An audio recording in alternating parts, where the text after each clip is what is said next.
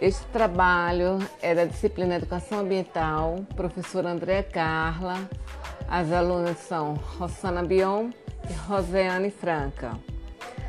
É a análise de um projeto de educação ambiental, com ênfase em ambiental e atendimento aos objetivos e princípios da educação ambiental descritos na Política Nacional de Educação Ambiental, Lei 9.795 de 1999.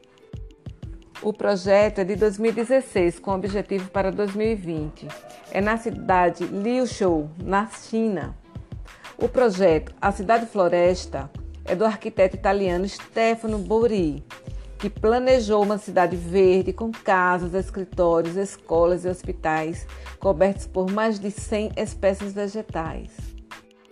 O projeto visa construir uma área urbana realmente sustentável, combinando a autossuficiência energética e uso de energia sustentável, com o aumento da biodiversidade e a redução da poluição.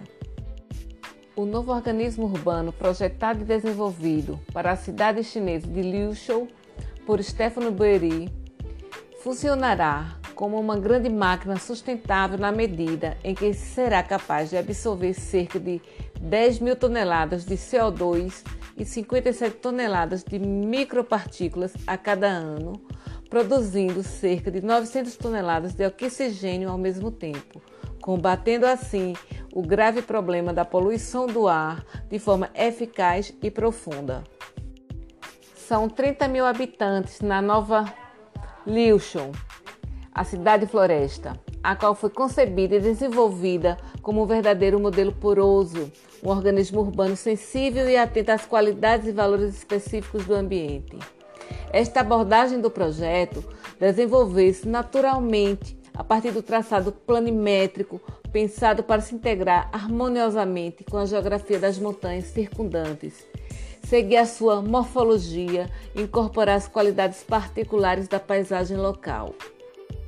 Completamente conectada, a nova Cidade Verde será conectada ao centro de Liuchow por meio de uma infraestrutura ferroviária rápida e altamente eficiente e uma rede de estradas reservada exclusivamente para os carros movidos a eletricidade. A cidade da floresta de Liuchon foi projetada para abrigar diferentes tipos de áreas residenciais e uma gama completa de instalações, combinando espaços comerciais e de hospitalidade e vários serviços públicos, incluindo duas escolas e um hospital. O plano diretor, desenvolvido por Stephanie Berry, prevê uma cidade verde com todas as características de um assentamento urbano totalmente autossuficiente do ponto de vista do consumo de energia, a partir do aproveitamento da energia geotérmica para os espaços internos dos edifícios e coberturas, instalações de painéis solares de alta eficiência para captação de energia eólicas renováveis. O projeto é de um desenvolvimento para uma nova geração de arquitetura urbana e cidades capazes de enfrentar o problemático desafio das mudanças climáticas de forma radical, ao mesmo tempo que se apresentam como modelos de projetos para o futuro do planeta. Quanto à análise, este projeto categoriza as concepções baseadas nas correntes de Lucie Salvé na área da educação ambiental.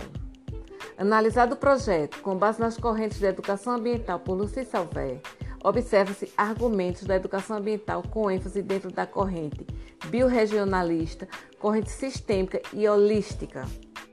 O projeto atende aos parâmetros da Lei 9.795-99, a Lei da Educação Ambiental, a qual traz a sustentabilidade como requisito de preservação do meio ambiente. Vejamos o artigo 1 da lei. Entende-se por educação ambiental os processos por meio dos quais o indivíduo e a coletividade constroem valores sociais, conhecimentos, habilidades, atitudes e competências voltadas para a conservação do meio ambiente, bem de uso comum do povo, essencial à sadia qualidade de vida e à sua sustentabilidade. É um projeto que almeja alcançar um conjunto de ações e pessoas dentro de uma sociedade com base na sustentabilidade. O projeto requer superação e desafio do contexto da sustentabilidade, e para ser possível a sua execução, faz necessário utilizar a corrente biorregionalista, uma vez que deve se agir dentro de um espaço geográfico definido, mais por suas características naturais do que por suas fronteiras políticas. E refere-se a um sentimento de identidade entre as comunidades humanas que ali vivem, a relação com o conhecimento deste meio e ao desejo de adotar modos de vida que contribuirão para a valorização da comunidade natural da região. A região para a execução do projeto é o principal requisito. Outra corrente é bem pontual dentro do projeto, a corrente sistêmica, a qual permite conhecer e compreender adequadamente as realidades e as problemáticas ambientais. O enfoque das realidades ambientais é de natureza cognitiva e a perceptiva é a de tomada de decisões ótimas. As habilidades ligadas à análise e à síntese são articularmente necessárias.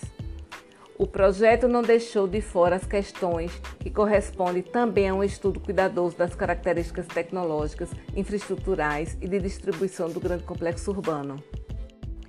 A corrente holística também é encontrada no projeto, quando menciona que o desenvolvimento de uma nova geração de arquitetura urbana e cidades capazes de enfrentar o problemático desafio das mudanças climáticas de forma radical forma, ao mesmo tempo, que se apresentam como modelos de projetos para o futuro do planeta.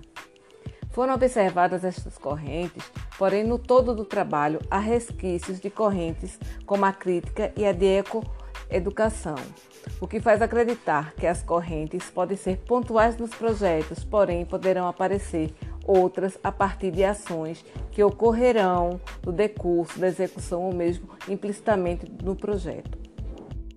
O artigo 4 inciso 2 da PNEA refere-se à concepção do meio ambiente em sua totalidade, considerando a interdependência entre o meio natural, o social e o cultural, sob o enfoque de sustentabilidade. E a análise do projeto desponta para este princípio em primeiro plano, o que não exclui outros. Este projeto oferece impactos positivos para o meio ambiente e para a sociedade.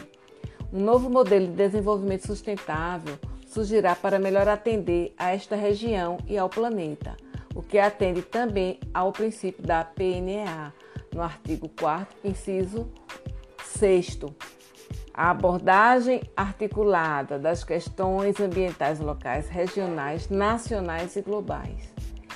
O trabalho foi apresentado com base nas correntes propostas por Luci Salvé, apresentada na aula de Educação Ambiental da disciplina apresentada por professora Andréa Carla.